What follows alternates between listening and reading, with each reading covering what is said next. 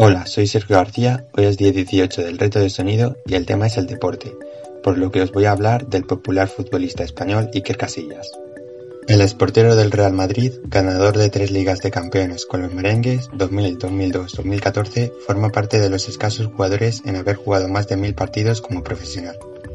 Tras 25 años en el Real Madrid, Casillas había fichado por el Porto en 2015, con el que ganó la Liga Portuguesa en 2018 y superó los 150 partidos con la camiseta de los Dragones.